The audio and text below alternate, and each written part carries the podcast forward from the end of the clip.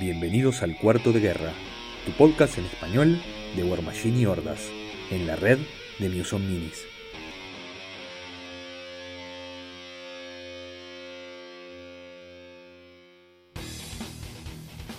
Bienvenidos a un nuevo episodio de Cuarto de Guerra. Mi nombre es Álvaro y, y juego War Machine presencial. Mi nombre es Bernardo y juego torneos. Mi nombre es Santiago y casi que no me acuerdo cómo se mueven muñequitos en una mesa. Mi nombre es Ben y yo juego Clash Machine. Excelente, bien variada. El, cast tiene, tiene, somos multifacéticos. Me gusta eso. Eh, pero bueno, episodio número 21 de Cuarto de Guerra. Hoy tenemos eh, varias cosas para hablar. Eh, no, el tema principal y más importante es que tres de, los cuatro co-hosts de Cuarto de Guerra tuvieron un torneo el fin de semana pasado. el cual fue maravilloso y por el simple hecho de que pudimos mover muñequitos en la mesa, este, que no es lo mismo que decir otras cosas parecidas, pero que no suenen, que suenan diferentes. Eh, y además, y además, eh, acá todos los de cuarto de guerra, menos un cruce hubo. O sea, Santiago pudo jugar contra todos los de cuarto de guerra que estaban en el torneo. Más no el resto. El, este, cruce que realmente queríamos, que toda Latinoamérica Unida pedía que se diera en la final no se dio. O sea, alguien me esquivó como un cobarde, pero bueno, vamos a. Eso vamos más adelante, ¿te parece? Tengo comentarios acerca de eso, así que sí, hablemos más adelante acerca de eso. Me encanta. Eh, entonces, si les parece, primero vamos con las, con las noticias. Tenemos varias. Empecemos de lo, como, lo planificamos, de lo menos impactante a lo, a lo más divertido. Eh, primero que nada, vamos a hablar una, una noticia de Monpok ahora que, que vamos a eventualmente sumarnos al mundo de Monpok, eh, anunciaron, hoy fue, hoy, por las dudas para los que están escuchando esto obviamente después, hoy 26 de, agosto, eh, anunció, anunció la gente de PP que van a estar, van a estar sacando una versión estilo, digamos, board game de Monpok, que va a ser un starter de, para dos players eh, con un montón de cosas extra para los jugadores que ya tienen cosas y, con una especie de mapa bastante interesante y copado para, jugar. Santi. en realidad lo que dijeron o sea, es que se asociaron con otra empresa que, publica eh, juegos de mesa para sacar una, versión de, Monster, de Monpok formato juego de mesa. O sea, que viene en una caja con dos starters y un tablero, entre comillas, para que eh, sea una experiencia como más... Eh, Autocontenida. autocontenida, exactamente. Pero manteniendo las mismas reglas de Monpok, o sea que todo lo que viene allí se puede usar con, lo que uno ya pueda tener de Monpok y viceversa. Ahí está. Y por lo que, por lo que decía ese, insider, eh, no va a haber mucha cosa nueva de modelos, aparentemente, porque dice que no es capaz que no es lo más eh, atractivo para un jugador que ya viene de jugar Monpok, pero sí para un jugador que se está metiendo ahí. Vamos a tener que investigarlo a ver cuando salga si vale la pena para nosotros, que somos relativamente nuevos. Eh, pero, pero bueno, a ver, es una manera más de PP de tratar de meterse en un nicho en el cual está bastante por fuera, que es el de juegos de caja. Eh, vamos a ver, el formato de Monpok creo que se presta. y además es como se quieren meter como, es como la gateway drug, ¿no? Se quieren meter, mira, comprarme este juego de caja y si te copó mucho este juego de caja, tengo todos estos otros modelos que puedes comprar y pintar y jugar en tu mismo juego de caja que compras. Los juegos de mesa es un nicho en el que Pepe ha intentado varias veces eh, ingresar y no ha tenido mucha suerte, ¿no? Este, lo intentó con, con, los juegos de mesa de Iron Kingdoms, con Iron Kingdoms Underworld y el Witchwood, eh, y también tenía una línea de, juegos de mesa paralelos que se llamaban Level 7, Level 7, que era como así como de, escape de alienígenas. Parece que alguno de esos tuvo cierto reconocimiento, pero en realidad como que no. De, hecho hicieron una reimpresión a través de Kickstarter de uno de ellos, pero no, es, no son juegos que hayan impactado a gran, eh, en gran medida en el mundo de los, de los board games. También he sacado Grind, ¿Se acuerda? El juego que era una especie de Blood Bowl de Warsharks, que, era un juego que venía en tablero, que fue famoso pues se compraba en realidad porque era barato y tenía un montón de Warsharks levemente más pequeños que los normales. Este, o sea, sí, es como es verdad. Me había olvidado. Han intentado, han intentado incursionar el tema, pero con éxito relativo. El level 7, después el juego de cartas, High Command, que creo que la mitad de los juegos de War Machine tiene porque en algún lote te vino de regalo. Por un momento te regalaron hasta con la sopa, los High Command. No, y también las, las, las, Army Boxes de 2017 traían todas una, unas expansiones chiquitas auto o sea que eran independientes. Cierto. Ahí está. Y recuerdo que había una época que Discount Games Incorporated te tiraba una caja de esas por la, por la cabeza cuando hacías un pedido. ¿Qué les parece a ustedes? A mí en realidad me parece que está bueno el hecho de que hagan un, tour, un, un starter para dos una caja de tu players está buena porque no, no había en este momento. Eh, también dicen que van a haber un mapa para 3 y 4 jugadores, especialmente pensado, que está, también está bueno. Pero de vuelta es PP metiéndole fichas por todos lados, ¿no? E, es como, como ese jugador de, casino que va a la ruleta y le pone un, peso en cada ficha. Digo, sí, ok, podés llegar a cobrar antes del día que te salga, pero por mí te vas a perder un montón de plata en camino. Bueno, aquí lo que la única preocupación que, que, yo tendría es que mantengan el mismos, eh, las mismas reglas que el, que el base juego de, de porque podrían llegar a cometer el mismo error que hicieron con eh, Company of Iron, que al ser una set de reglas separadas causó mucha confusión y aunque los modelos que se fueran a usar fueran los mismos, para una persona que entra primero al juego y luego trata de entrar a War Machine es completamente distinto. Entonces, sí, a ellos les, puede pasar lo mismo si hacen eso, ¿no? Entonces, a mí me preocupa que en esta asociación que hicieron con la otra compañía, la otra compañía haga como su versión básica de cómo se juega. Sí, y, no, y no va a haber este como, digamos, como que una. un, un, salto inmediato que puedan hacer los jugadores hacia allá un juego más amplio de, de, de eh, estándar. este, habría que ver, habría que ver después este que cuál es la, cuál es la propuesta en detalle y qué, y planean en sí hacer, cómo van a hacerlo. Pero a mí me parece perfecto que incluyan todos los elementos y widgets y dados, y especialmente que sean dados para dos personas, porque si es dado por una persona, luego así como que la gente cuando, cuando encuentra que compra algo y después en letras chiquitas ve que tiene que comprar otras cosas más, se desanima. Entonces, este, ojalá, ojalá sí incluyan todo, todo lo que se necesita para hacer, para que empiecen y que sea la palanca para que entren a, comprar a más poco y a jugarlo más, más grande. Bueno, por no decir competitivo, porque no sé si. Eh, bueno, aquí no descarto que hay gente que lo, que lo juegue competitivamente, pero no creo que haya sido el objetivo de los diseñadores, ¿verdad? Eh, supuestamente, según el Insider, las reglas no cambian. Eso creo que fue de las, cosas que hicieron énfasis, que son, van a ser las mismas reglas y que van a ser compatibles. Estoy de acuerdo contigo, Ben, en, en que no pueden repetir el mismo error de Iron Company que a mi criterio no solo fue el hecho de que las reglas diferían de las de War Machine y Hordas, sino que además eran reglas cerradas. O sea, uno para acceder a las reglas de Iron Company tenía que comprarse la caja de Iron Company o comprarles directamente a ellos el set de reglas en físico para poder hacerlo, lo cual fue un gran error porque todo el mundo pedía un juego a pequeña escala de, skirmish de War Machine. Eh, y era una oportunidad para tener eso como un juego de un side game mientras esperas una partida o lo que fuera. Y creo que fue un gran error el hacerlo con reglas cerradas. Porque además, yo qué sé, yo este, juego Cador, quería jugar Iron Company con mis modelos de Cador. Y o me tenía que comprar una caja con modelos de Minions y de Signo, que no me interesaba, o tenía que pedir directamente a, a Press las reglas y las cartas. Entonces ahí, eso creo que fue el peor error. Volviendo a Montpok, es Company of Iron, no Iron Company. ¿Qué? Es Company of Iron. Company of Iron. Al revés.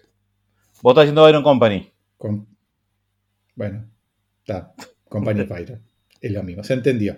Este, eh, y volviendo un poco a Almond Pock, otra particularidad de lo que anunciaron, que creo que va a ser algo positivo como juego introductorio, es que siendo un formato eh, de juego de mesa, las miniaturas van a estar eh, preensambladas y, ser de plástico. Eso creo que es un gran plus para atraer a nuevos jugadores, ¿no? Que está bien toda la parte hobby, pero si vos querés agarrar gente para juegos rápidos y casuales, no le puedes vender este, y no, digamos, si no son hobbyistas hardcore, no le puedes vender una caja con un sprue de, de, piezas, mucho menos piezas de metal, para batir press, de metal, este, para, esos juegos rápidos.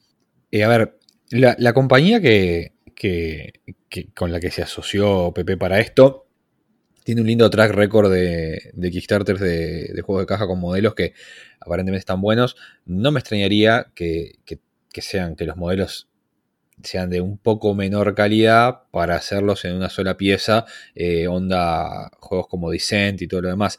No sé si van, si van a tener un, componente de, armado. Probablemente sean en resina, pero capaz que son versiones de los modelos que ya están en, en una sola pieza. El artículo decía que iban a ser modelos de plástico. Ah, entonces está, listo. Plástico, va a ser ese plástico gomoso horrible de los juegos de caja. Está, es muy probable. hay juegos de caja que, tienen buen nivel de detalle. O sea, dependiendo del fabricante en el que busques, tenés variados niveles. Y claro, eh, no es que necesariamente sean de una pieza en la, en la, digamos, en la manufactura. Lo que te vienen preasamblados, pueden ser varias piezas, pero ya vienen pegados las distintas piezas. No tienen por qué ser cosas así dinámicas. Totalmente. No, pues ya, ya estamos en alter en que los juegos de mesa ya tienen todos los recursos. Cualquier persona que enseñe juegos de mesa ahorita tiene muchos, eh, muchos eh, materiales y, empresas que tienen que hacer piezas para, juegos de mesa disponibles. No creo que vayan a tener ningún, ningún pero. Y igual no creo que vayan a tener que depender de, fabricantes en China, ¿no? Porque luego, eso también ese es el problema. Entonces, este eh, no, no, creo que, no creo que le salgan. Si, si es una empresa seria que está en el medio y que tiene experiencia, no creo que vaya. entonces es, muy positivo todo. Sí, así que bienvenido sea, pero bueno, sigamos, sigamos con las noticias. Esto obviamente nos interesaba porque estamos a punto de meternos en ese mundo, entonces está bueno estar atentos y capaz que hasta nos vale la pena eh, ese Kickstarter. Así que veremos qué pasa. Pero bueno, después además hubo una especie de nota keynote otra vez, eh, que básicamente se llamaba Nothing to see, to see, Here, nada que ver aquí, eh, del amigo Matt Wilson, en lo que básicamente decía ahí, sí, no hay mucho que ver acá, anunciando que básicamente los keynotes, como los conocíamos, dejan de existir. Eh, porque estaban basados alrededor de lo que sería el schedule de, las convenciones y con todo este mundo post pandemia eso ya no se, ya no se da de esa manera. Eh, pero mm, comentó un par de cosas interesantes sobre, sobre todo, eh, preanunció lo que se venía de Monpok, que eso ya, ya, lo, ya lo discutimos hace unos segundos, pero además estuvo hablando un poquito más de Orgoth para, para el deleite o, terror de algunos, ¿no? Porque, bueno, Santi, te, lo, te, dejo a vos la, la, pista acá para que, para que comentes de por qué todas las teorías de Ben se caen. Eh, en las 1500 eh, palabras más o menos que escribió Matt Wilson, en ningún momento nos dijo que iban a ver este, vikingos en caballitos de mar, así que creo que en ese sentido, ven... Eh, no, no, el día en que salga una bestia así, voy a, voy a saborear sus dulces lágrimas porque va a, ser, va a ser lo mejor que me pase. Está bien, o sea, yo lo único que pido es que los Orgot no vengan en caballito de mar. más, más me voy a saborear ese, momento futuro. Ya, vas a ver. Pero bueno, o sea, no, no hablaron, este, o sea, eh, dio algunas generalidades, lo que dijo es que, bueno, em, algunos elementos como de, de, lore más que otra cosa, y, dan, insinuando lo que podían ser implicancias mecánicas. Eh, lo que dijo es que, bueno, los, eh, los Orgot o sea, están bajo la influencia de otra de las sectas de Infernals, no me acuerdo ahora el nombre, era un nombre raro, este, pero no son las de las que hicieron la, invasión de, de, Oblivion. Y que aparentemente los tenían un poco. ¿Los? Felgoeth. Felgoeth. La orden que está, en Moren es Nanocrien y esta es Felgoeth, es la que está de norte. Leí el libro de Oblivion. Explicando un poco que los, como que los Felgoeth los tenían un poco como eh, detenidos a los Orgot de invadir y Moren mientras estaba dando la, invasión de los Infernas, eh, de los nanonicrones estos. Este, y una vez que eso se, que los nanonicrones, este, una vez que se resolvió, ahí como que bueno, le ahora pueden ir y hacer sus invasiones. En cuanto a la estética, no dieron muchas pautas, sí dijeron como que, bueno, van a, las temáticas estas de, las caras sufrientes de, que uno puede ver en, las espadas de los Doom Rivers iban a estar, aunque un poco atenuadas. Y lo otro es que traen eh, el equivalente a Warshax, pero como no tienen el, mismo tipo de tecnología que utilizan los, los reinos de los Iron Kingdoms, no tienen Cortex, por ejemplo, desarrollaron una especie de sustancia alquímica que se llama Blaze eh, y que la utilizan para, para empoderar esta, especie de constructos dentro de los cuales eh, ponen almas de bestias que capturan. O sea, la, conjetura de todos los que estuvimos conversando es que se manejarían un poco como los constructos de, hordas, o sea, con una posibilidad de, furia, pero, este, pero sin, sin tema de, de, frenzy, ¿no? Que, una cosa, no es una pregunta, sino una afirmación. Nada en el insider de Matt Wilson dice que Ben no tenga razón y no puedan ser vikingos salados, llenos de cosas torturadas, arriba de alegres caballitos de mar. O sea, no, todavía no está demostrado que Ben no pueda llegar a reírse último. A ver, sería un desastre. No, lo, no lo confirma ni lo niega. No, no, no, ciertamente, o sea, en el Insider no hay nada, absolutamente nada, y de hecho hasta que no salgan todos los modelos, no vamos a poder descartar que no haya una, una, unidad de vikingos este, peludos con hachas eh, chalecos de motociclista, pelo, pelo y barba, y montados en caballitos de mar voladores, o sea, una, caballería. Puede pasar. O sea, hasta que no veamos eso, no. Todo es fair game. Después, yo creo que está bastante confirmado que es hordas, ¿no?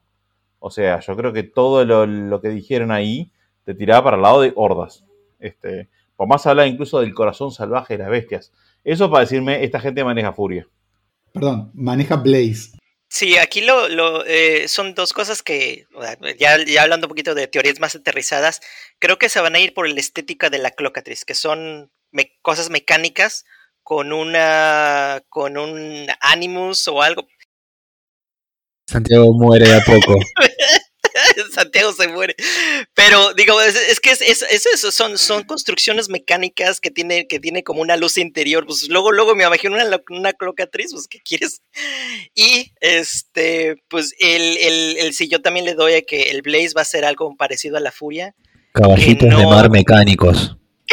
que no va a tener este, que no va a provocar este frenzy, porque este tiene, tiene que hacerlo de alguna forma, así como, el, como como los infernales tienen unas, eh, pues tienen unos horrores que están como, tienen una mecánica que es, por así decirlo, un poquito superior al, al, manejo de foco y furia al mismo tiempo, eh, en ciertos aspectos. Algo así también tienen que manejar, tienen que, o sea, si van a meter ya una mecánica diferente a foco, furia, este, y, esencia, sí tiene que tener, tiene que tener algo que le dé el punch y, pues el Mauricio le decía, es ser efectivos con esa, con esa como, pues no sé, yo, sí pienso que va a ser alguna especie de ánimos que les dé el, que se les dé el extra. Este, le toca a Álvaro. Ahí está, tengo, tengo varias, varias teorías conspirativas. La primera es que como tienen bestia, tienen espíritus de bestia y no son constructos inanimados como lo son los de Circle, para mí van a tener un threshold y van a poder referenciar. Eso primero que nada. Eh, esa es mi, primera teoría. Después, la otra teoría. Eh, lo que sí creo es que puede ser, puede ser que, tengan de alguna manera, este, como decía, para, digo, para mí va a ser, va a ser literalmente una bestia de hordas, constructo, pero que puede, pero que puede. O sea, es eso. Y los imagino no tanto tan mecánicos como las clocatrices, sino este, como un poco más ¿cómo puedo decirlo? Como, una, especie de, una especie de golem tipo tótem que es representativo del animal que, que, llevan el espíritu adentro. O sea, eh, lo veo más de eso, me suena más vikingo metalero de esa manera que, con, con un montón de, engranajes y cosas locas. Eso es lo, que, lo que veo. Es más, me, imagino una estética ahí bastante tipo con, con, armaduras tipo de bronce y tipo luces que brillan adentro y tipo ojos que brillan el espíritu de la bestia y todas esas cosas. Me, gusta más por ese lado.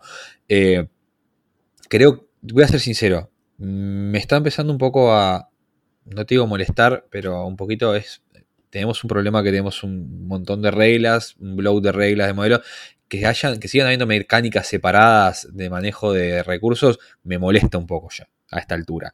Porque tenés eh, las arcanas de Green King, eh, todo lo, pagar el diezmo de Infernals, tenés la, inducción o como se diga de, de O sea, hay mucha cosa para seguir cuando en realidad se supondría que son dos sistemas de juego diferentes que tienen dos sistemas de, dos mecánicas de, manejo de recursos que es Furia y Foco. Eh, de todas maneras, si, el nombre se llama Blaze y funciona igual que la Furia, no me importa, está todo bien.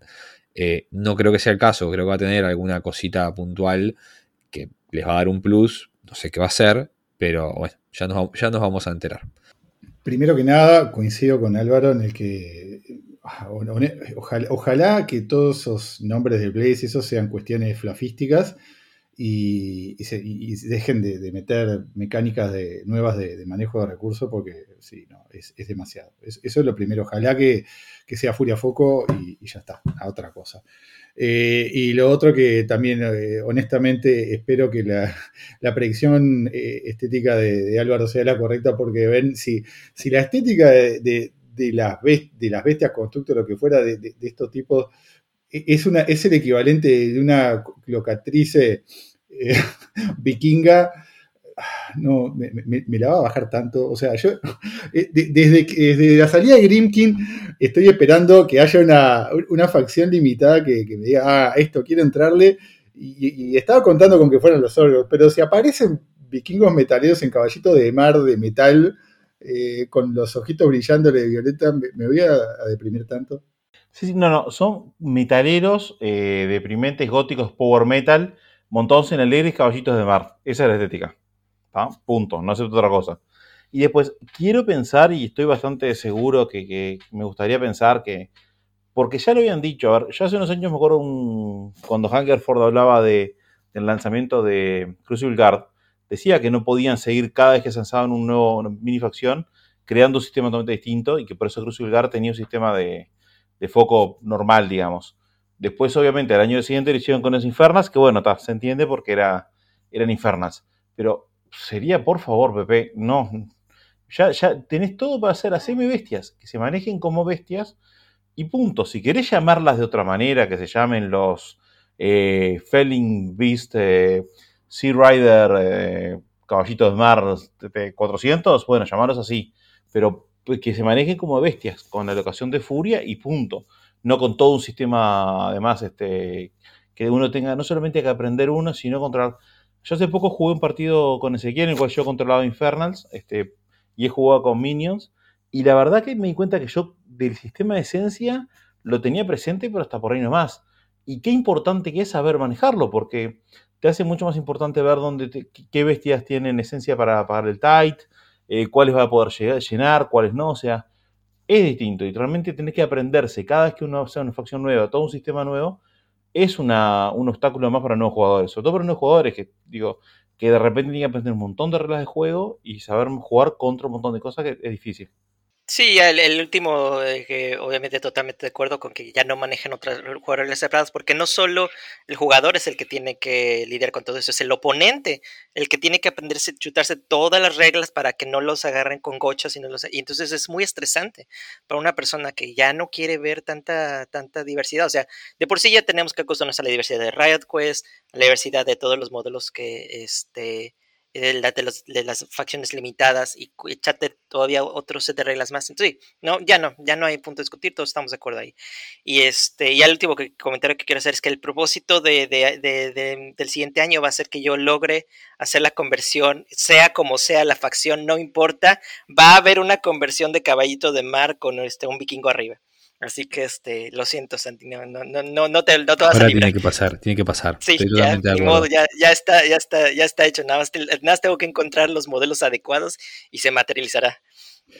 No me molesta la conversión. Eh, eh, sigue tu corazón, Ben. Yo lo que no quiero es que sea la estética oficial de PP. Está bien, me parece, me parece justo. De todas maneras, eh, vamos a hacer, no sé, ¿Qué, podemos, hacer, agarrarse una conversión para pegarle más a Santiago. Hacemos una conversión de, Fenris eh, en vez de un caballo, arriba un caballito de mar que tiene la espada de Orgot y todo lo demás y ta, ta, ta. Ya está, ahí tenés uno para, para hacer, Ya te di la inspiración. Eh, pero bueno, a ver. estamos, creo que todos estamos de acuerdo en que queremos ver a Orgot, queremos que, sea así, queremos que tenga reglas contenidas dentro de las existentes eh, en la medida de lo posible. Si querés tener alguna cosa puntual simpática que, no te cambie mucho, que, no, que, no, te consuma recursos del cerebro, que ya está eh, a full tratando de entender 400 interacciones distintas durante una partida, eh, está bien, bienvenido sea. quiero, yo digo, ya tengo Crucial no, no estoy interesado en, ninguna facción nueva, pero me interesa sí eh, que mis jugadores locales tengan opciones de facción, cosa de que sé que, por ejemplo, si voy a jugar un torneo, no sé si Santiago va a venir con Cador o con Orgos. Ahí tiene un caballito de mar. Ese es el caballito de mar. Bernardo está mostrando una foto. Tiene, esa es la inspiración para Ben. Eh, pero bueno, Señores, si les parece ahora sí que ya hemos un poquito recorrido las noticias, eh, vamos al, tema, al tema principal. Eh, el domingo pasado, sábado pasado, sábado, sábado. ¿No? ¿Qué faltó, Santiago? Los Cast tercero. Ah, nos habíamos olvidado. Es verdad, faltaba la última noticia. Yo estoy tan emocionado que jugamos que no, no lo puedo evitar. Bueno, y pues la última noticia es que estas últimas semanas se han spoileado las reglas de varios castraceros. Eh, me van a corregir mis co-hosts y yo me estoy, me estoy comiendo alguno, pero tenemos eh, Maderac 0, eh, Barnaba 0 y Maqueda 0 hasta el momento, ¿verdad? Perfecto. Eh, creo que todos estamos de acuerdo que hay uno que es muy me y los otros que hay uno que está muy bueno y otro que está a mitad de camino. el me es porque si no, no existiría la página Score Memes, es el cast tercero de, de, Scorn Maqueda cero. Yo voy a discrepar para generar polémica, pero me encanta. Realmente, este, no pienso que Maqueda cero, sea OP, eh, perdón, seguro que no, sea me. Este, esto lo, estuvimos conversando entre nosotros, pero eh, yo pienso que Maqueda cero es un buen solo y es un buen cast tercero. Lo que pasa es que, a ver, el problema que ser primero, compararlo de, de Barney Cero, seguro que se queda atrás. Y eh, el otro tema es que en los themes que ella funciona, no están muy, muy presentes en el meta, ni son eh, themes que estén, que, digamos, que que, hagan la diferencia, ¿no? Pero el solo, el, solo en sí, para mí, es muy bueno, o sea, tiene, tiene mucho impacto personal, los spells que tiene son buenos, cualquiera de los dos los vas a usar. A mí me parece que, es bueno, y lo que dije cuando conversamos personalmente, a ver, eh, si Maqueda cero es me, ¿qué dejas para Sorja cero? Que todos en cada hora están satisfechos con ella, y porque básicamente es Boundless Charge on a Stick es para lo único que, la llevas, porque es lo único que te importa de, de Soulja Las otras habilidades no son particularmente interesantes o relevantes, y lo que querés es Boneless Charge. Entonces, Maqueda Cero, que es un solo que tiene buen impacto personal y que tiene Flashing Blade y tiene un, este, otro conjuro que le daba, creo que más dos de velocidad era, y sí, ahí está, más dos de velocidad y creo que más dos de fuerza, o sea que no, no dependés del agonizer para, para tener, este, no, del agonizer no, del, del gladiator para tener rush, no tenés que llevar un, pesado para tener un thread extender. Me parece que, es bueno, o sea, se queda atrás en, el, en la comparación del power creep que viene, que viene dándose con los casterceros. Creo que, creo que yo, el, el memio no es un me de que es, mala o, o, underwhelming, es que me parece aburrida comparado con, lo que, con lo que ha estado saliendo. Sobre todo, si lo comparamos, tenés razón, si lo comparamos con Barnicero, eh, es así. Mm, pero, porque son casters que tienen pinta de que quieren tener un impacto personal interesante y tal, lo tiene, pero yo, no sé, tengo, tengo mucha, tengo, tengo un tema con Flashing Blade en, en Juniors de Furia 4 que no sé qué tanto, qué impacto personal pueden llegar a tener en, el juego, pero bueno, capaz que estoy bastante equivocado en eso, ¿eh? puede ser. No, yo solo quiero decir una pequeña aclaración que el otro spell lo que da es más uno de defensa y más dos de movimiento, no de velocidad y fuerza. Este, y lo otro que es Flashing Blade, no te olvides, en un solo Weapon Master con Rich 2. Está bien, está bien, no, no digo que no, pero no, no sé. Mm, tengo, tengo mis, mis, sentimientos. Este, nada más el comentario de los ya de los tres al mismo tiempo es que una cosa que está gustando mucho de la filosofía de diseño es que los tres se sienten temáticos, se sienten que aportan algo único este, y que son mejores que un que, que como Sorcha, como dijiste, que es este, un spell en stick. Son, son, son, son, eh, son, son el, piezas que dan soporte a infantería, dan soporte a las bestias y tienen algo interesante que aportar. Y aunque no sea, que aunque Makeda no sea lo más poderoso, es mucho mejor que el otro, solo que tiene que creo que es Sadesh 1, o perdón, Sadesh 0 o 1, no me acuerdo, que también es, o sea, es, un, es un junior que, tiene muy poco impacto en la mesa. Las pocas veces que lo he visto en la mesa con Sebastián, así como que mm, solo porque tenía, es, una forma en que, en que, en que logre separar tu ejército, ¿no? Pero, pero es, para mí Maqueda es un reemplazo directo este, sin, sin cuestionarme y el hecho de que pueda ella hacer trabajo personal, eso ya compra, justifica los puntos que se están poniendo más las facilidades de que de controle bestias, a mí, me, parecen los tres naciones perfectas a, las facciones este, correspondientes. Obviamente, pues mi favorito es Barney hasta ahora, este, porque sí parece ser que está un poquito demasiado tuneado para arriba. parece que sí, sí. Pero este, pero los tres se me hacen muy, muy interesantes. Yo, yo no les veo, yo no les veo, y, tienen habilidades que, que, que tienen mucho no sé, tienen, tienen algo, tienen algo especial, no, no se ven aburridos. Efectivos en competitivamente, podría ser que uno sea mejor que otro, obviamente, pero de que no, son, no son aburridos, no son, no son parcos, no, no se ven este, eh, como monodimensionales que nada más lo tengo por esto, nada más, tiene, nada más lo tengo por el más dos de, armadura que, dan, ¿no? Como otras piezas que generalmente agregas a tu, a tu ejército. En, primer lugar, eh, Sorja Cero con Bonus Charge on Stick no es un mal lugar para estar en el sentido que es una pieza que he visto en muchísimas listas de Cador. De hecho, Santi casi toda la lista de Cador de, de Jax lo, lleva. Y lo lleva con buenas razones, porque es un junior que libera un poco la carga al caster. Y además te da bonus charge. O sea, me parece que no está mal por en ese sentido. Entiendo, o sea, no creo que tenga un problema de falta de poder. Entiendo sí que es un poco aburrida. Que eso, eso lo comprendo. Y en ese sentido, creo que Barney Zero es claramente ese gran ganador seguido de cerca por Madrak Zero. Madrak Zero, vamos a empezar por este que es un poco más fácil. Me gusta mucho que su habilidad más relevante eh, dependa de que él esté en la primera línea golpeando. O sea, tiene que golpear para generar ese, esa aura de armadura, que está bueno porque te lo obliga a tenerlo bien adelante. Y Barnicero tiene la, tiene la gran virtud que tiene un poco de todo. Eh, él, va a bufear tu, infantería, bufear los posi de una manera interesante, porque hace los, los posi con más uno de speed, significa que se puede, y, y, charge, se le suma el más uno de speed que pueden ganar por este, por un, un shaman, un, croc, y se le suma a Bloodthirst, por lo tanto tienen una, una, carga que te pegan del otro lado de la cancha. Y también tiene cosas para las bestias, entonces, y también pega él, y también cuando pega hace cosas divertidas. Es como un caster que es, como muy completito. Es un paquete súper completo que lo podés poner perfectamente. Si lo pones en un, flanco de la mesa con un posi, rodeado de un posi y una bestia, y no quiero ni pensar lo que puede llegar a hacer con un, con un, con un Swamp Horror, este, te, domina un lado de la mesa sin mucho problema y sin consumir recursos del caster. Eh, totalmente lo que dijiste de Soya Cero, o sea, yo no digo que sea mala para nada, o sea, todos en cada estamos contentos con la edición de, de Sorja Cero. Eh, lo que pasa es, eso, o sea, su principal, eh, digamos, atractivo es Boundless Charge. ¿no? Es un set extender que Cador siempre le vienen bien en una facción que tiene eh, prácticamente poco, muy poco jack de, de Rich 2. De hecho, el único que no es carácter es el Spriggan.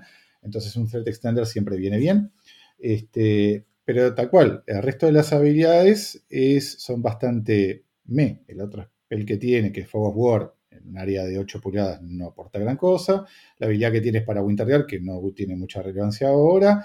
Y el hecho de que puedas poner a Vista Online en cualquier lista que uses es también muy relativo porque es un jack caro que no vas a. tiene como usos muy, muy específicos, o sea, no es tu primera elección de nada. Entonces, su principal atractivo es Bundle Char.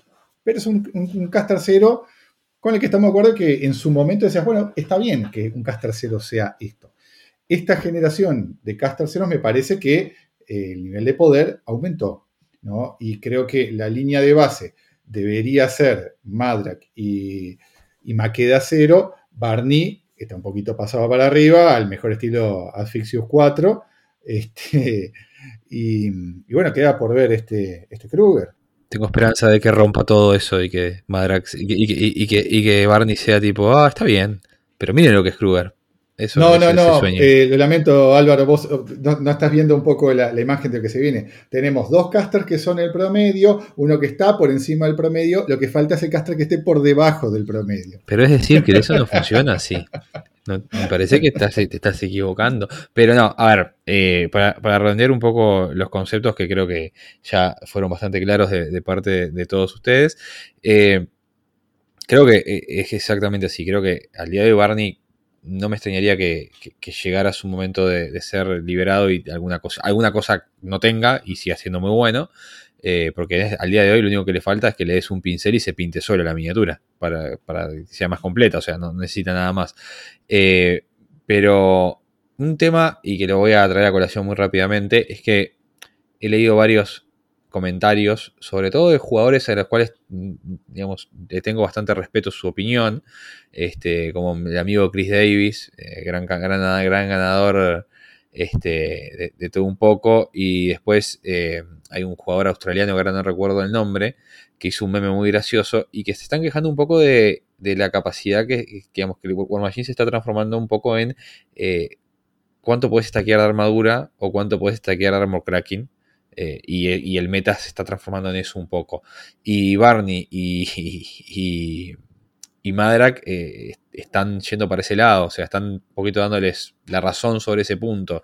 Porque no sé, creo que con, con, con Madrak está llegando, puede llegar tipo a una cosa como a una 28, una locura así. Este, lo cual es un poquito de más. De todas maneras, creo que es un punto a tener en cuenta y ver cómo sigue, cómo sigue desarrollando ahora con todo, con todo este tema. Este, pero bueno, creo que, creo que con eso estamos, hemos dicho todo lo que queríamos decir. Obviamente cuando, cuando salga Kruger, Kruger 0 lo vamos a discutir también. Pero bueno, Ben, ¿querés agregar algo? Sí, último comentario que también como noticia fue los cambios que van a hacer los colosales, que una de las cosas que me preocupa es que haya, que al final se decidan por decir que los juniors no pueden llevar este, no puedan tener huge bases sobre, este, bajo ellos. Entonces, eso va a limitar mucho el impacto que puedan hacer los juniors después. Ojalá no pase, porque a mí me parecería súper divertido tener juniors con colosales. Este, y, y, eso le da también, este, le limitaría mucho el uso a todos los otros juniors que no están saliendo ahorita. Y este, no sé, le quitaría sabor y diversidad al juego. Ojalá no lo hagan. Pero no podría estar más de acuerdo. No tiene nada que ver que hace poquito compré un Draco ahí para jugar con Mayer. No tiene nada que ver. Este, pero no, es, es, así. O sea, porque si vos vas a balancear tus nuevos releases eh, nerfeando a, las anteriores, que estamos hablando que hay una diferencia de poder bastante importante, es un error de diseño grande eso si lo hacen, me parece, ¿no? Eh, esperemos a ver qué, qué, es lo que, qué es lo que pasa. Pero bueno, vamos a seguir adelante paramos un poquito acá, esperamos que a que venga Bernie para poder empezar a hablar esto, porque está, estoy grabando. Eh, minuto 40 para Bernie. Pues para, porque si no, no vamos a, vamos a esperarlo. este, pero si no, si, si, no me dejan llevar tipo colosales con, con los juniors, voy a estar muy triste. Ay, sí, no. no, se, acaban los sueños de usar este dos, dos colosales general. Ya no podrías tener dos colosales.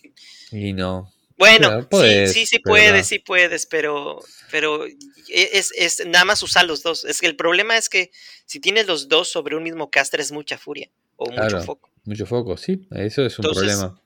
Pues por eso la, separación es lo, es lo ideal, nada más que. No, no lo pueden hacer, creo que no lo, creo que no lo pueden hacer. Eh, lo digo de corazón. Si, si lo hacen, la gente le va a putear todo. Así que vamos a ver qué pasa.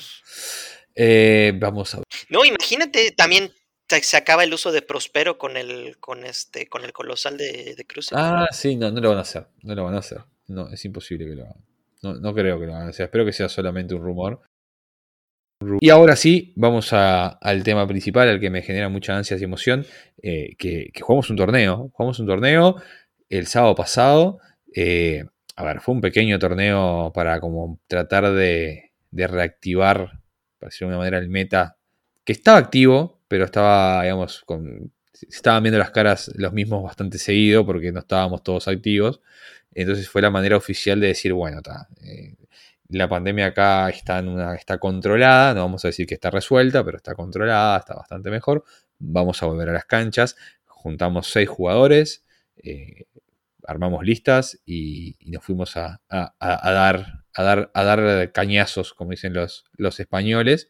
Eh, así que si les parece, muy rápidamente, los tres que jugamos, que fuimos obviamente los, tres que vivimos en Uruguay, eh, contamos nuestras, nuestras listas.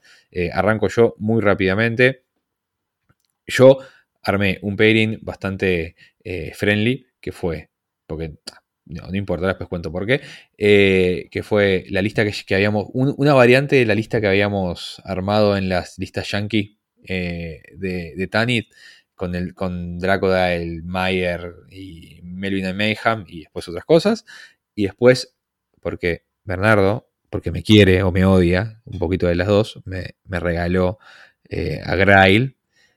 Tuve que armar una lista porque había prometido que iba a pasar así. Y como uno, viste, por la boca muere el pez, dicen, básicamente, me tocó armar, entonces armé una lista con Grail eh, en, en, el, en el en Devour's Host, eh, bastante estándar, no, no, hay mucha cosa. Para mí lo no estándar fue que incluí por primera vez en, en una lista los Dead Wolves, que nunca los había usado, lo cual estuvo interesante, tengo comentarios sobre eso también más adelante. Eh, pero bueno, ese fue, ese fue mi pairing, amistoso, amigable, después para decir, uh, después de un año de pandemia, no voy a ir con listas OP rotas y para tratar de destruir a todos mis amigos. Yo no soy ese tipo de persona y no haría, no creo que haya nadie en el meta que vaya a jugar ese tipo de listas así de mala gente. Eh, Bernie, ¿qué jugaste vos? No, jugué Minions, este, Asacelo y Arcadius. Y la verdad que eh, dos listas, dije, quiero aprovechar el momento, jugar las dos listas que realmente quiero jugar, que eran, pues a ver, yo vengo jugando estos meses y me divierte jugar estas listas. Entonces dije, voy a jugar las listas. Ah, eh, Asacelo con, con Champions, que Asacelo es un pobre caster que le di mucho palo cuando recién salió porque pensé que no servía para nada, porque salió mucho antes de Benchas Dunia. Con Benchas Dunia me di cuenta que sí, que tiene mucho potencial. Este, y hoy en día incluso Wilbur Food también lo llama con muchas ganas. Y la verdad que me compré un montón de, trolls, gasté una plata en eso y dije, está, al menos una vez quiero llevarlos y jugarlos todos en la mesa. Y se dio. Y lo jugué en la mesa. Ahora vamos a contar si fue bien o mal, ahora lo, veremos. Y después Arcadius, que es una lista que, me encanta jugar, que es una lista que es súper cerebral y que te, te, fuerza a jugar un juego muy pensado. Es imposible ganar con Arcadius si no pensás bien lo que estás haciendo, porque si bien es muy fuerte, hace una sola cosa que la hace muy muy bien, pero tenés que aprovechar y hacer que esa cosa que hace él rinda que rindió una vez en un partido. Y después veremos bien qué fue lo que pasó el resto del torneo. Bueno, yo eh, siguiendo un poco la, experiencia que venía teniendo en las partidas de Brawl Machine con Astrakov 1 y hablando con Ben, este, yo le planteaba la, que no, no, encontraba la forma de escalar la lista de Strakov a 75 puntos y que me pareciera efectiva. Y bueno, Ben me decía que tenía que practicar, que tenía que probar. Entonces armé una lista de Strakov a 75 puntos que, a ver, no, no creo que fuera optimizada, este, porque con el fin de, reducir un poco la, la, cantidad de tiempo de cada de las activaciones, eh, llevé a Sol Cero con Behemoth, que eso ya de por sí te come un montón de puntos de toda la lista. Este, y, bueno, mi intención era jugarla, jugar esa, lista en todas las partidas, si era, si era viable. Y bueno, para acompañarla llevé una clásica lista de Blood 2 en Wolves of Winter, sin mucho misterio, o sea, ya no sorprende a nadie, pero sigue siendo efectiva y, potente. Y bueno, y ese fue mi peri. Eh, bueno, entonces llegamos, llegamos eh, como es costumbre en el meta, todos a horas diferentes a, jugar eh, a la hora citada, pero llegamos, que fue lo importante, una vez que estuvimos todos ahí. Santiago no fue el último a llegar, que lo, es raro. Eso creo que es la primera vez desde, que estamos jugando a War Machine y desde que lo conozco es, la primera vez que él decidió llegar. Creo que una vez llegó tarde al cumpleaños de sus hijos Creo que hasta llegamos nosotros antes que él y con los hijos. Tengo esa idea. Eh, no, no me extrañaría. Sí, puede ser, eh. creo que puede ser totalmente cierto eso. Pero bueno, eh, Bernie cargó en, la aplicación que tiene para, hacer los pairings y tiró los pairings. Ah, bueno, está bueno decir que además de nosotros tres, no porque no éramos solamente nosotros tres, teníamos un jugador, un jugador de Crucible Guard, un jugador de Infernals y un jugador de trolls puros, de puro troll. Eh, tiramos los pairings. La primera ronda, ustedes me dicen si yo estoy equivocado, pero fue eh, Trolls versus Minions, o sea, Bernardo contra Barbas, el jugador local de Trolls, eh, Infernals contra Crucible Guard, Ezequiel contra Dieguito, y Cruce Cuarto de Guerra número uno del, día, Santi versus eh, el que suscribe, que obviamente es Circle contra, contra Cador. No sé si, no sé quién quiere arrancar. Si querés arrancar a vos, Bernie, y después nos dedicamos un poquito más, que como jugamos los dos de cuarto de guerra, podemos hacerlo medio mutuo. Eh, así que contanos vos tu partida, que fue. En ese momento, Álvaro dijo: Sí, la justicia poética existe en este mundo. Porque ese cruce debe haber sido la partida más desagradable de jugar que cualquier jugador de War Machine haya tenido la desgracia de experimentar. Ese es mi único comentario y ahora le doy la palabra a Bernie. Fue absolutamente hermoso. Había, yo estaba jugando a Sacelo con dos unidades de Champion, dos Dunions y algunas cosas ahí salpicadas. Y enfrente tenía Barbas, que estaba jugando dos unidades de Champions, dos Dunions con Madrak 3 este, en el comando. Los dos, ah, los dos teníamos a Horror 3. Y sí, había 28 Champions en mesa en total y cuatro Dunians, lo cual hacía que cada vez que pegáramos, eh, todos los daños se repartieran para todos lados, se anularan golpes. Eh, las cosas no pasaban, o sea, se pegaban y la gente no moría, y pasaban los turnos y la gente no moría. En realidad era un lindo partido, con Barmas hemos jugado bastante. De hecho, este mismo cruce ya lo habíamos, ya lo habíamos jugado antes. Eh, 3 es un muy buen caster para jugar contra, contra, contra con, con, Champions y contra Champions, porque le da el, ese TAF de 4, 5, 6 más un movimiento este, y no knockdown, le da un. La verdad que los hace muy duros. Y Barbas tiene un tema que eh, es difícil de cuantificar, que creo que todos lo conocemos y este, de las pocas veces que uno puede decir eso, eso y que en un otro exagerado, tiene una suerte con los dados, pero una suerte con los dados tan frustrante, que es peor, porque ¿sabes lo peor de todo? No es, es un tipo que cae bien, porque es un tipo simpático, se ríe, es amable, es un placer jugar contra él. Y eso es lo peor, porque el hijo de puta te mira con simpatía y se ríe mientras te pega y te pega y te pega y vos no llegas a pegarle. En un momento dado sus champions para pegarle a los míos necesitaban siete o más. Yo dije, bueno, va a agarrar unos cuantos y yo voy a tener riposte y ahí yo voy a pegar a él. No, pegó 12 ataques consecutivos. Si necesitaba un 11, sacaba un 12. necesitaba 9 y me pegaba trivialmente. Creo que no erró un ataque en todo el partido. No, miento, erró 3 ataques en todo el partido. O sea, y mi, por otro lado, mis champions, mis champions necesitaban pegar 5 más, por ejemplo, para poder pegarle, y la unidad entera de champions pegaba dos golpes. Entonces, este, no es por llorar ni por quejarme esta vez, pero eh, se dio que eso fue una especie de empantanado que no, no pudo avanzar y llegamos casi hasta el... En un momento pasó una cosa muy graciosa porque Álvaro nos quiso ayudar este, en una, realmente en un espíritu de... Por más, era una partida, por más de lo que Álvaro, es una partida divertida de ver porque era muy grosera. Entonces, este, él se puso a el clock, en un momento le pegó fuerte, el clock se pasó cero y estábamos a punto de perderlo por dos clock, Decí que por suerte nos acordábamos exactamente de los segundos de, cada uno y pudimos, y pudimos resetearlo y cosas, pero fue un momento muy triste porque dije, yo los voy a ayudar. Y es justo ese reloj tiene, tiene un tema con las pilas que hacen falso contacto y tipo cambió el reloj y tipo, se apagó. Y fue tipo, todo el mundo quedó tipo... Además, eh, o sea, no, no, no, puede ser, ahora realmente estaba ahí ayudando, ¿no? Sí, tipo, fue tipo, tocó y... Oh.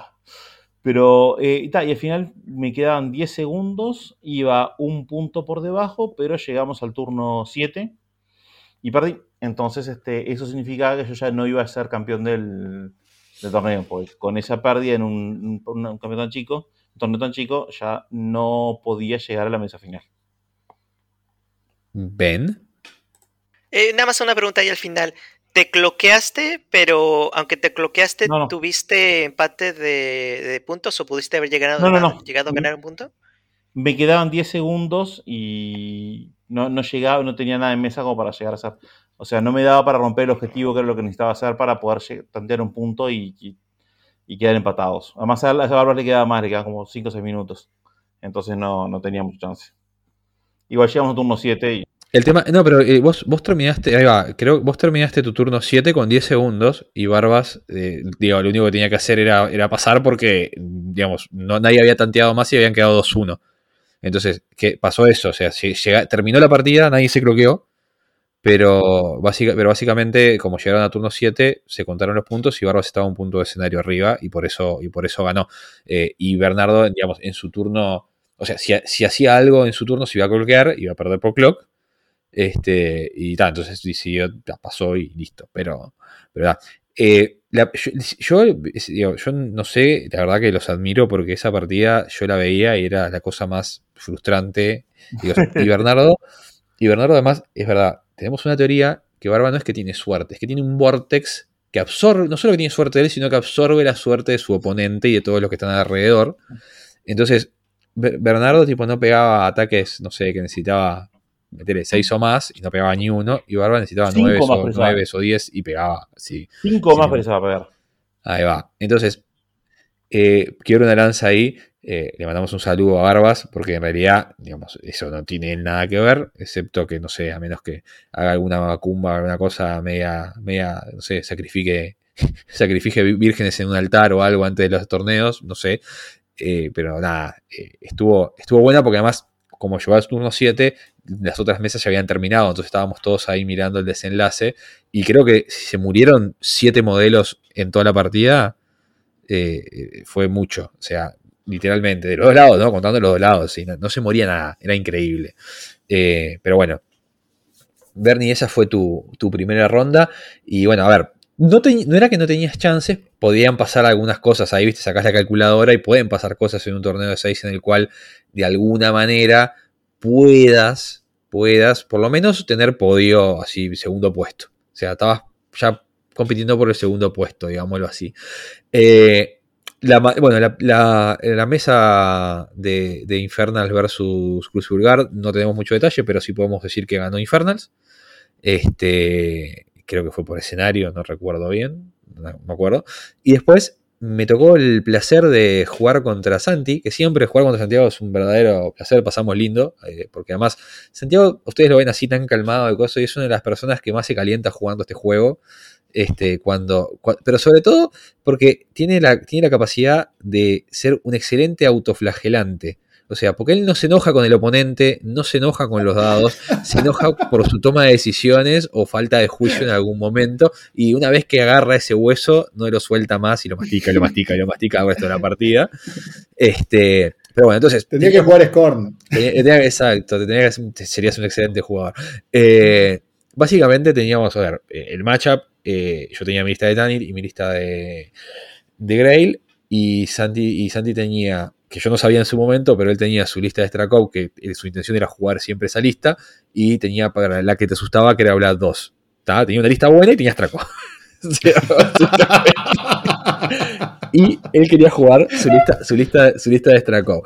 Entonces, yo eh, teniendo en cuenta lo que, lo que había, o sea, era, era bastante, se caía de maduro que sin saber que me iba a jugar 100% Traco, que yo iba a jugar Grail por un tema de volumen de ataques, porque si me ponían un Rivers adelante en mi lista de Tanid, digamos, podía tener chance, pero era bastante más complicado. Y además, teniendo un Colosal, es complicado porque a los, de un River adoran los Colosal, porque los pueden picar muy sencillamente. Entonces, yo sabía que iba a jugar con Grail, lo tenía muy claro de primera. Este, entonces, yo jugué Grail y o Santi juega Strakov.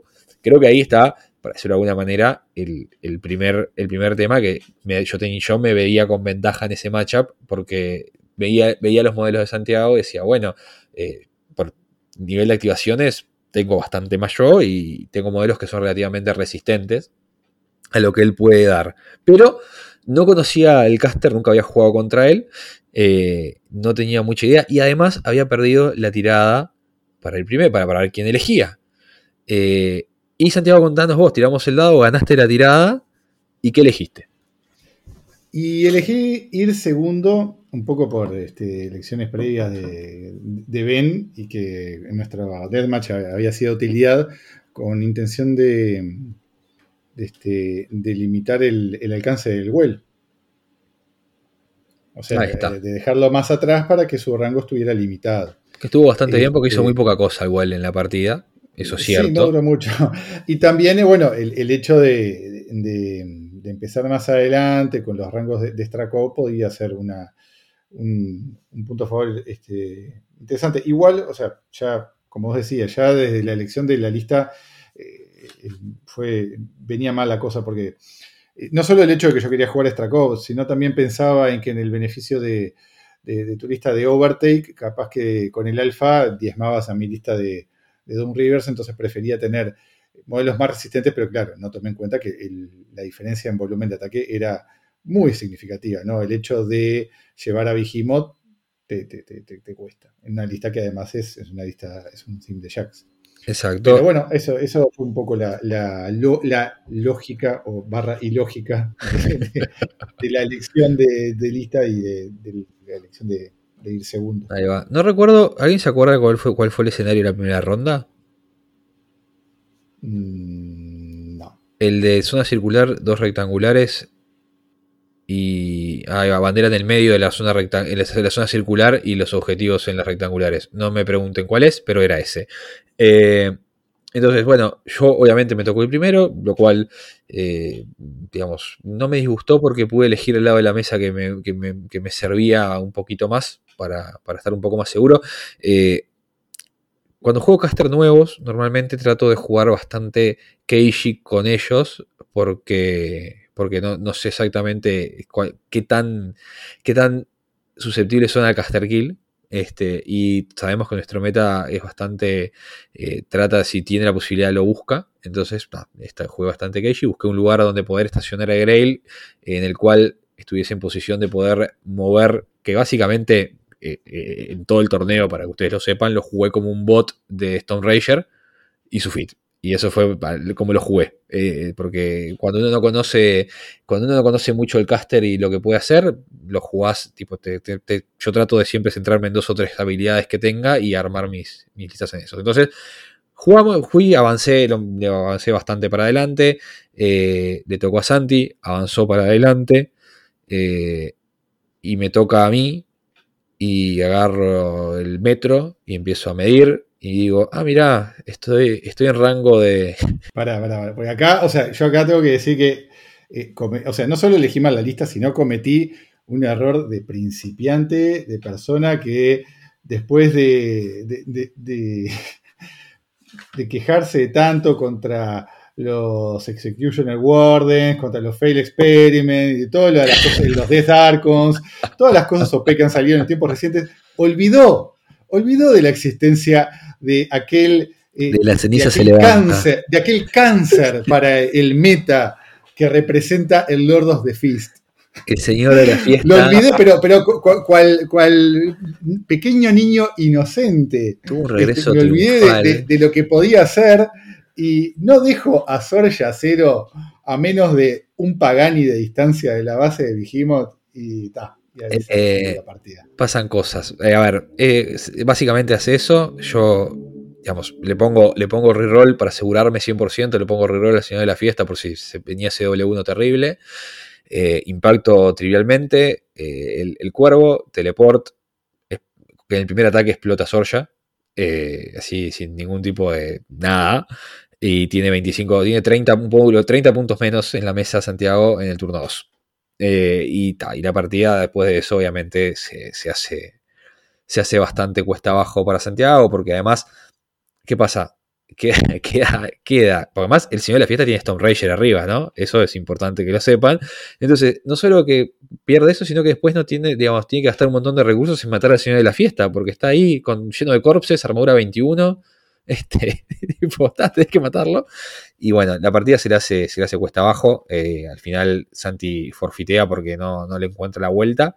Eh, terminamos en el turno, en el final de tu turno 2, creo, una cosa así, porque creo que sí, sí, sí, o sea, fue bastante eh, rápido. Maté al, señor de la fiesta, empecé a... Ah, porque, porque siempre hay que matar al señor de la fiesta, no, no podés. Por supuesto. Ahí está, eso es así. si algo me iba a llevar de esa partida, era el señor de, la, fiesta. Exactamente. Y, este, y lo maté, y después me puse a ver qué es lo que podía hacer con Strakov, y realmente no había forma de recuperar a, a Behemoth, que eran 25 puntos muertos que estaban ahí, y después estaba el resto de de tu army. No, además yo había sido bastante agresivo Y, te, había bloqueado las zonas también, entonces estabas complicado. Eh, sí, no, había nada que hacer y ta, en realidad no, no, tenía chance de, que fuera una partida en la que se pudiera hacer algo. O sea, entonces directamente conseguí porque fue, no tenía mucho sentido y fue la partida más rápida de todo el torneo. sí, sí, sí. Este bueno, no, mentira, mentira. Eso no es tan así. Pero está, eso vamos a dejar para la última ronda. Pero fue, hasta ese momento fue la partida más rápida. Ahí va. Bueno, entonces eh, termina la primera ronda. Eh, de, los, de los tres de cuarto de guerra, el que tiene la primera victoria, la única victoria soy yo. Eh, me toca contra Infernals, que era el otro. El, otro, había, habían tres ganadores. uno de los ganadores me toca Infernals. Y Barbas va. ¿Contra quién va Barbas? Que fue el otro que ganó. No me acuerdo. ¿Contra Diego? No. Contra Diego, sí. Ahí va. Contra, Diego, porque después el otro cruce de cuarto de guerra que sea es Bernie versus Santi. En el, en el, en el fan bracket, como le dice la gente. Este. Y bueno, entonces yo si quieren hago rápido la partida mía contra Infernals y ahí si ustedes comentan la de ustedes, que creo que estuvo interesante. Eh, yo me tocó contra, me tocó contra Infernals, me tocó contra el, el Spellslinger eh, Sateros ¿sí? No sé, nunca me acuerdo los nombres de los Infernals, son tres y no me los acuerdo. Agaton. Agaton, gracias. Este, me tocó contra Ezequiel, que además eh, creo que era la tercera partida que jugaba contra Infernals. Pero, pero bueno, eh, esa partida la gano eh, por escenario porque logro, digamos, soy muy agresivo porque sé, oh, obviamente dropeo otra vez a Grail porque es Infernals, necesita volumen porque si no estás en el horno pierdo la tirada, y me, pero me toca ir segundo, lo cual me da un poco más de ventaja con el Well que hacer alguna cosa más relevante, eh, pero no mucho. Pero lo que logro hacer es eh, en el turno 3 sacar la ventaja necesaria. Los Dead Wolves ahí fueron bastante interesantes porque se dedicaron a llamear, en realidad los usé para eso, no, no, hicieron, no mataron nada, simplemente fueron ahí y hice una, hice una, casita protegiendo a Grey para que no muera por, el caster kill, que ese es un caster que, hace mucho caster kill. Y entonces logré, logré irme a 6-1 en el turno 3 y, gané, y gané por escenario. Eh, creo que es la única manera. Eh, no, hay mucha, no hay mucha vuelta y estuve muy cerca de, de, de, cometer... Ezequiel cometió un error que me hubiese complicado si no lo hubiese cometido por el orden de activaciones que no le permitió castear dos Hellmouth y falló la que intentó hacer para demover cosas ahí. Eh, y, me mataba, capaz que me mataba a Brigitte Cole en el turno 2, que hubiese sido bastante complicado. Este, pero bueno, no, lo, tuve ahí unos errores y, no lo pude hacer. Y yo logré sacar la victoria por escenario así. Una linda partida igual contra, contra ese que es un, excelente oponente como siempre. Eh, así que ahora, dejando eso de lado. Ah, bueno, llegó a la final, ¿no? En ese, en ese, en ese interín, porque son tres rondas nada más, gané las primeras dos, llegó a la final. Eh, y ahora, en el fan bracket tenemos a Bernie versus Santi. Cuéntenos. Sí, no, es el fan bracket, no, no, deja de decirlo así porque no, no es fan. Eh, el loser bracket, estábamos Santi y yo. y yo la verdad que venía cansado de jugar Champions y dropeé a Arcadius en un match que realmente no me convenía porque era contra Blood 2 con un millón y medio de Doom Rivers. Que Doom River que amenazan 16 pulgadas básicamente todos los turnos, o sea, es una amenaza importante. Entonces eh, yo no tenía volumen de ataque para lidiar con, ellos. Eh, para peor yo estaba con, con, algo de mala suerte, todavía traía un poco mala suerte de Álvaro de la partida con Barbas, digo. Y, los primeros ataques hice, creo que hice los, movimientos adecuados, pero rego ataques a, granel. Un, un, un Void que tenía que pegar y matar por lo menos a un par de, de Doom Rivers, erró cuatro ataques. Santi, ¿cuánto, ¿qué defensas que tienen? Los Doom Rivers son defensa 13. o sea, necesitaba 7 para pegar y erré 4 al hilo, o sea, no pegué un 7 en 4 tiradas. De otro lado, parecido me pasó con el, fuego. O sea, fue más, fue más o menos, fue, fue, este, fue bastante triste. Hasta que Santi, a ver, cometió un error de. yo me recordaba Santi que no me, está, no, me está viniendo a mente. Sí, eh, yo gané la tirada, fui primero. Este. Y, empecé a hacer lo que hace la lista de, de Blood 2, que es a, mandar a, los Doom Rivers en, dos, este, digamos, niveles, unos la, primeros haciendo una pared de nuez con dos ternios, este, y los dos atrás, y la, tercera unidad en el medio, atrás del, bosque.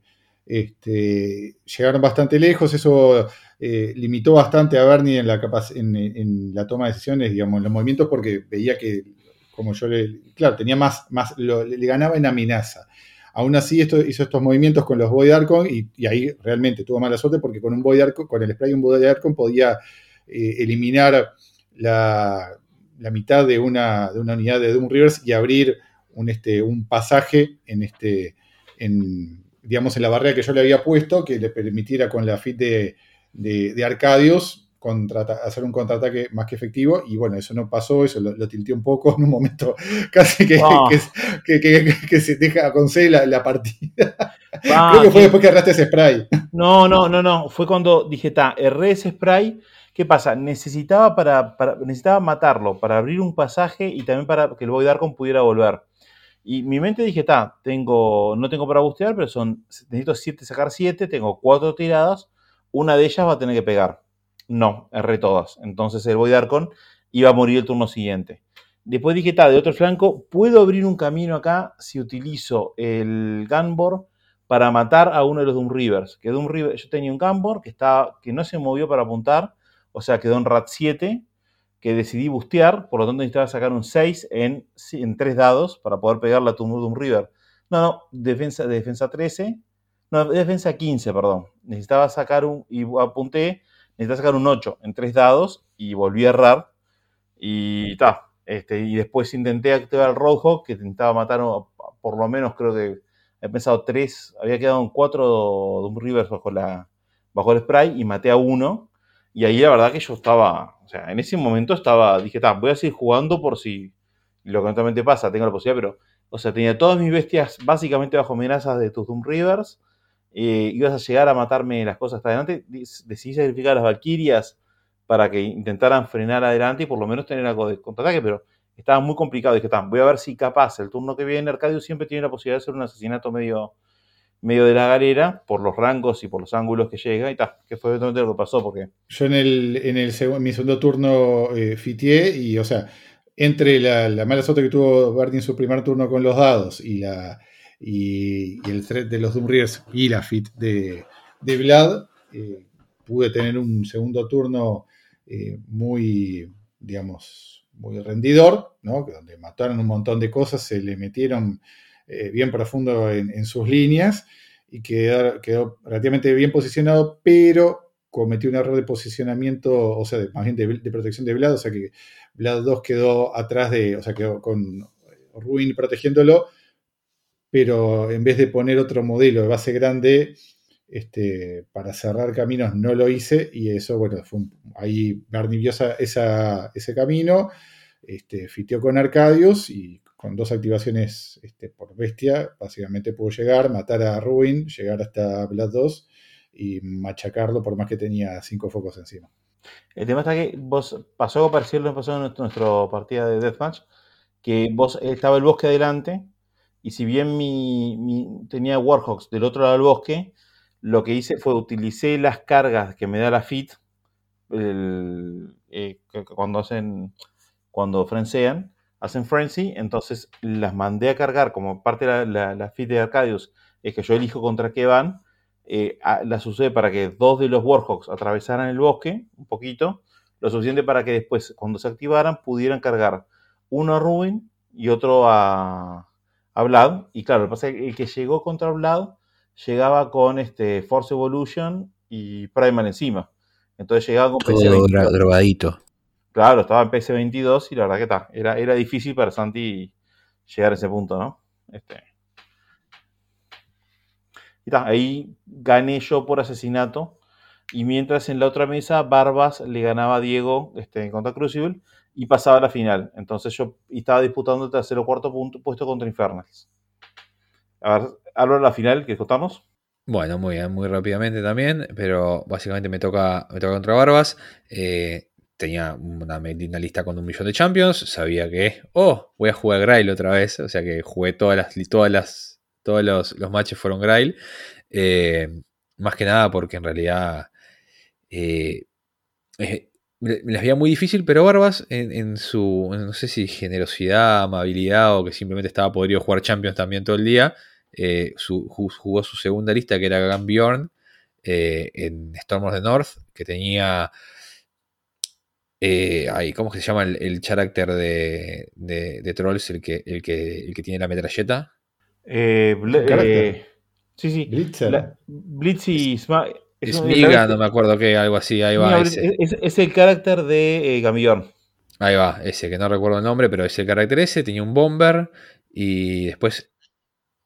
Ahí va, este, y después tenía, si no me falla la memoria, eso, no me lo voy a olvidar nunca, porque tenía dos unidades de osos, que, que, los osos con ambush, y a, Bumbles, este, que también hacía ambush, eh, unos, unos whelps, eh, y después me acuerdo que tenía algunos solos y cosas así interesantes que, que, no, que no estaban muchos. Era una lista bastante, bastante complicada porque te obliga o a ir muy al medio y que te disparen con AOS y disparos y un montón de cosas. Eh, porque además Gambiorn les da un montón de rango y les da ataques busteados y les da de rango. Está, buena. Pero si te abrís para tratar de evitar el rango, vienen los osos y te dicen sorpresa y te hacen cosas. Eh, entonces, bueno, básicamente lo que decidí hacer fue no darle nada de un flanco y dejar a mi unidad de Ravagers a, algunos en rango de carga de, la unidad de oso.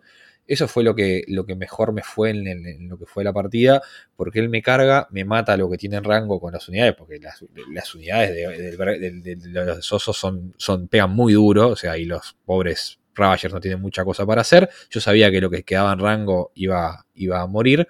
Eh, sabía también que si no se lo daba algo más jugoso, capaz que no iba a comitearse, entonces también puse en rango a la, a la War Champion, que era la que podía llegar a tener chance de sobrevivir, pero estábamos jugando contra Barbas y su Vortex de suerte, por ende la one-shoteó así trivialmente, a defensa 16, por favor, ¿qué es eso? Nada.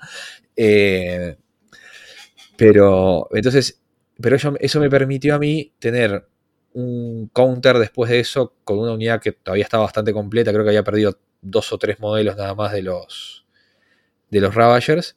Y Kogan.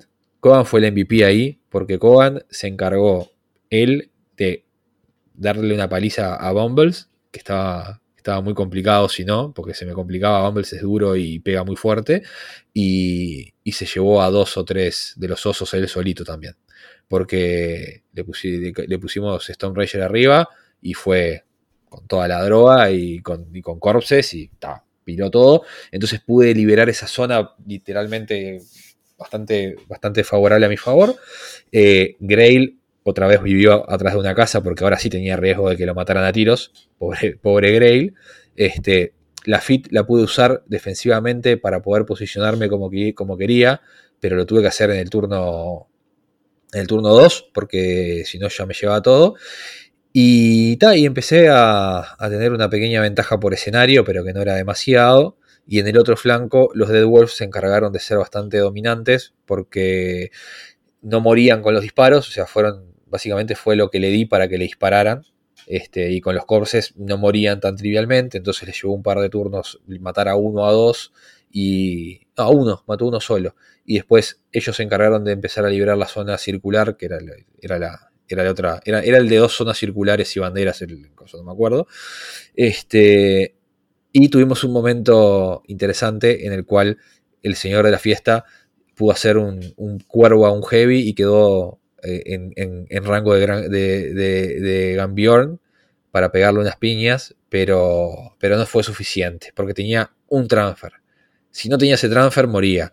Y además, Barbas hizo algo muy, muy inteligente, que fue eh, que cuando yo, este, ahí va, yo hice, hice, el, hice el treasure, y ahora lo, estaba pensando y creo que lo hicimos mal eso, pero no importa, pero en su momento fue muy inteligente. Cuando yo hice el treasure con el Loros de Fist, había un gover, este, busteé simplemente para, para matarlo sin pensar, dije voy a bustear porque después mató al gover y, y agarró el corpse. Este, y cuando lo hice, Barbas usó la duña para que no muriera y me negó el corpse que decía, entonces quedó con un corpse menos.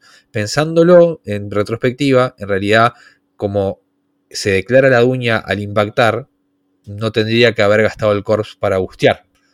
Este, porque es, por el orden de cómo pasan las cosas en eso.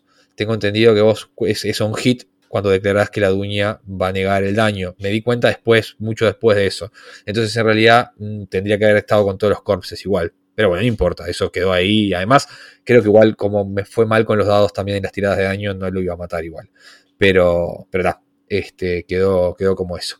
Yo lo, que puedo decir de esa partida, que cuando me puse a mirarla, porque mi tercera partida terminó muy rápido, este, fue que eh, la escena que se veía eh, en la segunda mitad de la partida, después de que Álvaro describió, era el equivalente a una escena de, la de película de Segunda Guerra Mundial, donde, donde tenés a los protagonistas detrás de, en una trinchera y con explosiones a todos lados, y tipo, tenemos que aguantar, tenemos que aguantar, tenemos que aguantar, porque era Grail con Getorix atrás de una casa, todo eh, eh, explotando del otro lado que le estaban tirando bombardas todo el tiempo, y, veías que el ejército de Álvaro cada vez era, era menos, era menos, y Grail con Getorix atrás de la casita aguantando y aguantando.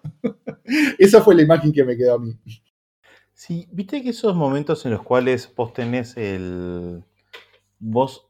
¿Nunca te pasó cuando, no sé, muere un familiar, alguien que querías mucho, o te dejó tu novia, o esos momentos en los cuales vos te despertás una mañana y por unos minutos, por un instante todo está bien, y tu vida está bien, y de repente recordás que no, que pasó algo espantoso? Bueno, este torneo pasó eso con Lord of the Fist. Durante meses y meses todo estuvo bien, el Lord Fist no existía, hasta que de repente viene este maldito torneo y uno recuerda que sí, que existe, que está ahí, que te complica el deployment de todo tu bandita ejército todo el tiempo. Este, creo que la gente se ha olvidado un poco de que existía el Lord of Fist y claramente tiene que volver a mostrar que, sigue siendo el super solo original. Ahí va, es, el, es el OG. El original gangster. Ahí está. Este, pero bueno, eh, a ver, quiero decir de todas maneras que tenía ventaja en Attrition. Voy a, quebrar un par de lanzas por, cómo jugué la partida. Quiero decir además que Grail salió de la casa por unos instantes para matar un troll que estaba contestando una zona y después hacer sprint de nuevo para la casa. Él, estaba, muy consciente de que, de que estábamos en pandemia, entonces no quería salir de su casa. Eh, y lo salía solo para lo mínimo indispensable. Eh, y bueno, y en realidad yo tenía esa ventaja, esa ventaja en Attrition. Eh, Kogan, eh, y, y Bridget y Kogan eh, habían, habían logrado matar a. No, Kogan no, Bridget y Cole habían logrado matar al Bomber, que era, que era, su target de prey.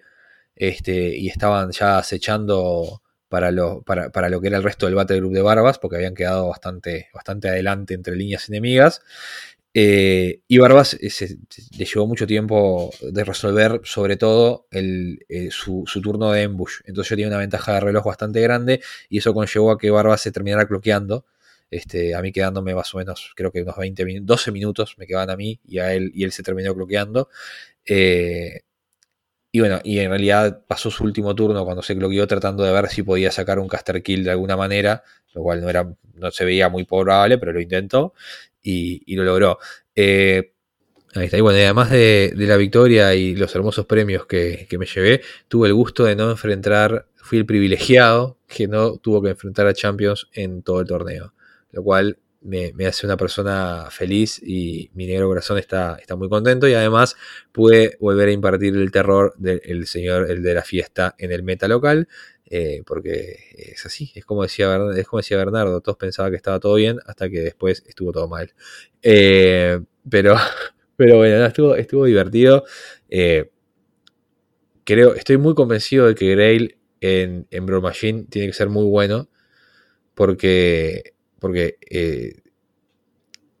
no ayuda a, todo, pero a lo que ayuda lo ayuda muy bien y, y, y Stone Ranger es una droga maravillosa que, la recomiendo a todos los que lo puedan usar. Este, y tiene una fit que es, es, interesante cuando, cuando, cuando, sobre todo cuando es algo con disparo o algo interesante ahí del otro lado. Eh, me gustó mucho, se pasó bárbaro, pero nos falta una partida que es la última de Santi. Bien, mi última partida era contra Dieguito que con Crucible Guard. Y yo realmente ahí, este, digo, inicialmente mirando sus listas, pensaba que la opción lógica era Blood 2, porque por, por threat y por volumen de ataques. Pero bueno, como era la última y era for the lulz, básicamente, le dije a Edito, mira, eh, no sé, que, juego lo, que te parezca. Y Diego me dijo, digo, honestamente me dijo, mira, realmente contra la de Blood 2 no puedo porque no puedo contra el volumen de ataque. Bueno, te juego con, la otra, con la de Jack no pasa nada, está perfecto, yo te juego con esta, genial. Este, y, y la verdad, la verdad que, mira, fue era, eh, se veía como una partida, ¿sabes qué? Una partida honesta entre caballeros, porque vos tenías un ejército de un lado, otro ejército del otro lado, con rangos de ataque bien claros, o sea que sabías hasta dónde llegabas, no tenías estas cosas de porquería de decir, ay, te salto por acá, te aparezco atrás de la espalda, te meto un dedo en el... Eh, ¿no? A ver, este, señor Overron con, este, con sus bombas de speed... Bueno, ah. pero pará, pará, pará, pará, pará, pero sabías a dónde llegabas, sabías a dónde llegabas. este, y bueno, está. Y este. Y creo que. Creo que sí, eh, elegí, gané la, tirada, elegí primero. Y está, en realidad. Este, o sea, eh, los rangos. No, era que en su primer turno me iba a ganar de, alcance, posicioné todo mi ejército, lo que, lo que había que hacer, él hizo sus posicionamientos en, en, su turno, y después en mi segundo turno me, dejé, me dejé seducir por el, por, el, el, canto de sirena de, de porque vi que su caster, que había quedado sin foco, había, una rendija de, de, niña de visión al Spriggan que estaba con superiority, que tenía un transfer adelante, pero bueno, o sea, se lo, este, era, o sea, hice todos los cálculos, Strakov con Overrun le mató al transfer, que le empujó dos pulgadas para atrás al, al, Spriggan, pero el Spriggan con Superiority, con, con Overrun y con Ball Chart de Sorja eh, y, Bulldoze llegaba al caster y, y lo, hizo, mierda. lo hizo mierda. Este, realmente, en realidad, ya te digo, no, no me pude, no me pude contener de, hacer la, Super Saiyajin ahí, porque fue eso, era tipo, se prendió fuego el Spriggan, salió disparado y, fuera de fit, ¿no? Ni siquiera con la fit. Este, pero en realidad me, arrepiento de... ¿El flowchart funcionó? El flowchart funcionó, sin duda, pero me arrepiento de haberlo hecho por dos cosas. Este, por un lado, porque creo que hubiese sido una linda partida, o sea, de, jugarla para, para, este, como le decía, creo que hubiese sido una partida mucho más honesta que la que me tocó jugar. Este, contra hordas y sus rangos extraños de ataque. Y, este, y por otro lado, porque en realidad este no, o sea, no, eh, lo que hice en, esa partida no fue nada distinto, yo lo comentaba, de lo que se podía hacer a 25 puntos. O sea, no, no me permitió evaluar la lista a 75 puntos, este, porque no, era todas cosas que, no, no, no, no, incidía la diferencia de, puntos en la lista en cómo se dio el, el caster Pero es este, eh, un poco eso. Pero bueno, está, sirvió para ver que realmente el, la, super lanza celestial de, de con el A mí me gusta que él dice, esta fue una partida de hombres honestos, que nadie coso. Y después dice, no, entonces agarré, vi un pedacito de ahí, le cargué con Overrun, con Superiority, con todas las cosas, y lo destruí. sí que se diera cuenta. Pero fue honesta la partida, ¿eh? Todo gente de bien acá, ¿eh? Nadie, nadie mala gente. Eh, no, de verdad, está, está, está claro que, que tiene un potencial de caster lista que está, está muy interesante. Eh, sobre todo si, si, si el otro no, lo, no, ve el ángulo, ¿no? Que es lo que, es lo que pasa. Bueno, es algo, es algo que, me pasa muy seguido con el, con el de la fiesta. Eh, a veces no ven el ángulo y, y tal, tenés ese gacha moment que, que, te pasa. Eh, entonces, te pasa una vez o nunca más, o te pasa una vez y después hay una pandemia y no jugás por un año y te vuelve a pasar otra vez. Pero, pero está.